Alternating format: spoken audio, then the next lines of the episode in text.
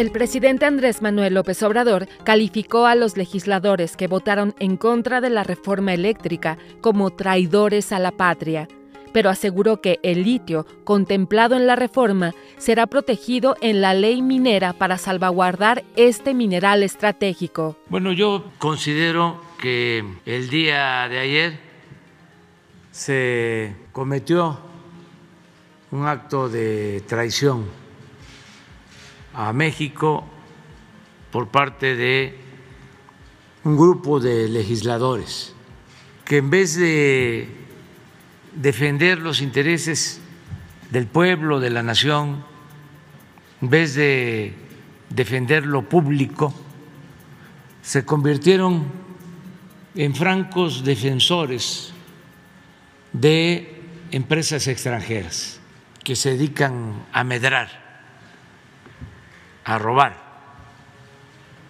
Y estos diputados los eh, respaldaron a los saqueadores, para decirlo con claridad. Que no digan los vendepatria que la reforma afectaba. No argumentaron nada en contra.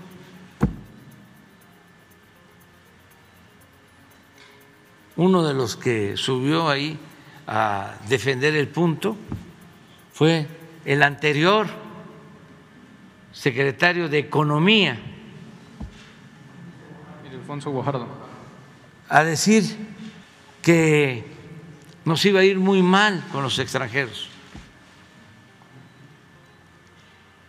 que nos iban a castigar, porque nos iban a llevar a tribunales internacionales, porque estábamos incumpliendo con el tratado, cosas, cosa que es absolutamente falsa. Lo otro que nos importa mucho es el litio, que entonces también dijimos vamos a meter el litio en la reforma constitucional, pero también nos reservamos la posibilidad de meter el litio en la ley minera. Entonces, ayer los diputados traidores a la patria no saben la importancia del litio y la ambición que despierta en las grandes potencias, porque es un mineral estratégico para el desarrollo futuro. Ahí sí, para desplazar al petróleo. No se va a poder modernizar la industria sin el litio. ¿Qué se tiene? Pues una iniciativa que hoy, si así lo deciden en la Cámara, se va a discutir para que nacionalicemos el litio, así de claro, y que solo se utilice para beneficio del desarrollo nacional. Para el caso del litio no hay concesiones, no hay contratos ni concesiones. Ese es el cambio. Eh, es de la nación y es administrado directamente por el Estado mexicano. El subsecretario de Salud, Hugo López Gatel, rindió el informe semanal del estado que guarda la pandemia de COVID-19 en el país. Vamos a comentar sobre la epidemia de COVID en México. Tres meses eh, han transcurrido de descenso en el número de casos, en el número de hospitalizaciones y en el número de defunciones. Esos tres meses, dos meses ya llevamos con semáforo en verde y al menos de aquí al primero de mayo estaremos con semáforo en verde en las 32 entidades federativas. Esta reducción, como la hemos ido comentando, es ya eh, muy marcada, ya tenemos eh, cifras eh, mínimas de actividad epidémica como lo vamos a ir viendo en nuestros indicadores fundamentales. Esta es nuestra curva epidémica de casos estimados, pero vean ustedes en los recuadros que aparecen ahí, son las últimas cinco semanas, las más recientes, se redujo la incidencia de casos en casi 10 veces desde las últimas cinco semanas, en el último mes con una semana. Hoy estamos teniendo eh, un promedio diario de 188 casos en todo el país, eh, en promedio en la semana más reciente. Vamos a la vacunación, vemos que hemos aplicado ya 196 millones, un poco más de 196 millones de dosis en forma acumulativa, tanto en los esquemas primarios como en los refuerzos. Y en esquema primario son 85.7 millones de personas que han eh, sido vacunadas. Por su parte, en los refuerzos tenemos 53% de las personas que en su momento recibieron el esquema primario que ya han recibido el refuerzo. El presidente López Obrador aseguró que las protestas de pseudoambientalistas contra el tren Maya no buscan más que golpear a su gobierno. Hay, con propósitos políticos, no ambientalistas, una campaña en contra del tren Maya financiada por organismos internacionales y por eh, empresarios mexicanos.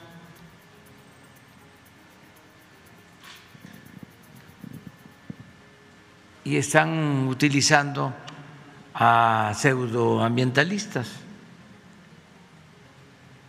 Puede ser que haya gente preocupada por el medio ambiente, pero por lo general se trata de eh, gente sin convicciones, sin escrúpulos morales.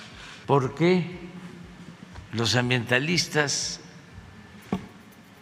no este, se pronunciaron en contra de Escaret? Que este, hicieron ríos o desviaron ríos subterráneos. Eso ahí en el tren, digo en el tramo 5, pero en Valladolid escarbaron para unir cenotes ¿Y cómo es que los ambientalistas nunca se dieron cuenta? O el juez de Mérida, ¿dónde andaba? La secretaria de Seguridad, Isela Rodríguez, rindió el informe mensual de seguridad. Primero decir que en la incidencia delictivo del fuero federal, al inicio de esta administración se cometían 9.062 delitos del fuero federal y en marzo se registraron 19.9% menos.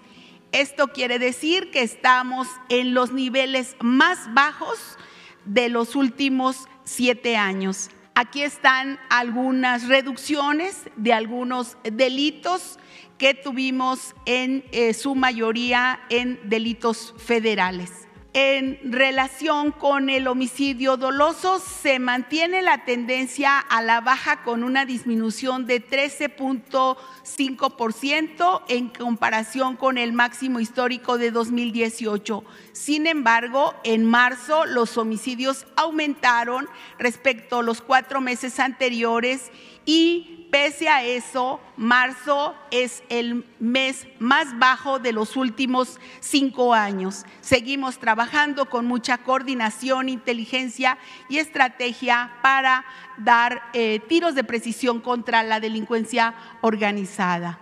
En el robo total, desde el inicio de la administración, ha bajado 27.3% respecto de su máximo histórico de octubre de 2017. Adelante.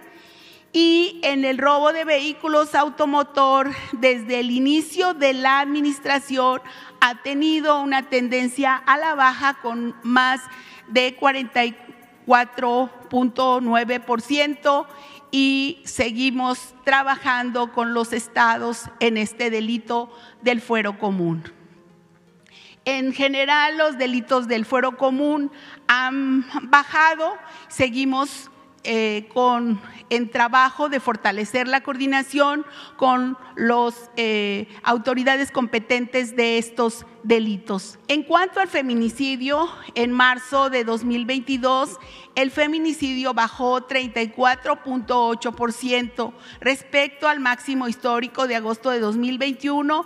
Seguimos con todos estos meses a la baja y trabajando de manera coordinada con las fiscalías de los estados. El mandatario mexicano explicó que la nueva empresa estatal de litio estará conformada por expertos en la materia. Vamos a buscar que no sea un aparato burocrático, que sea muy eficiente, que sean eh, realmente gente de absoluta confianza, honestos, eh, expertos en la cuestión minera o en la administración pública.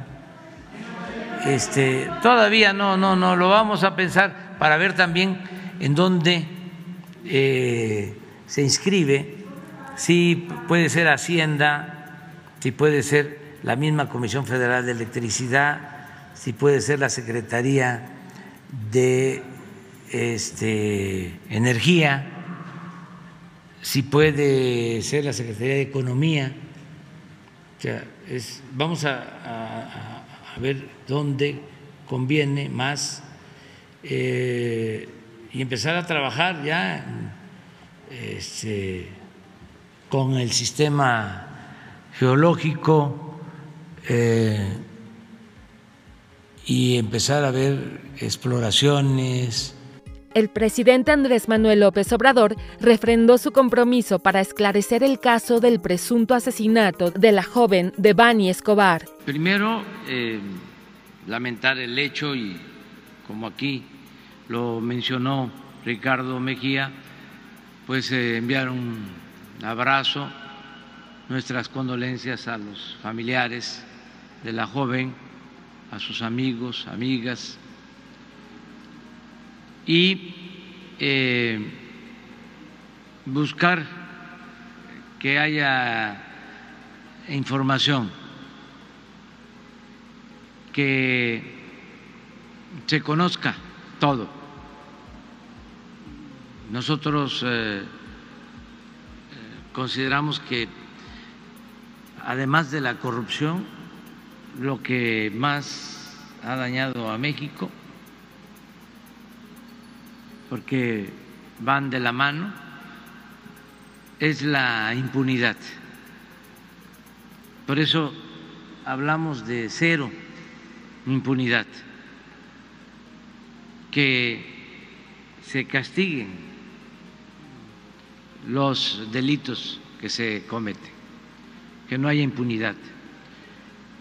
Y esto eh, tiene que ver con la información que se ofrezca con los argumentos, que no haya duda, incertidumbre sobre ningún caso.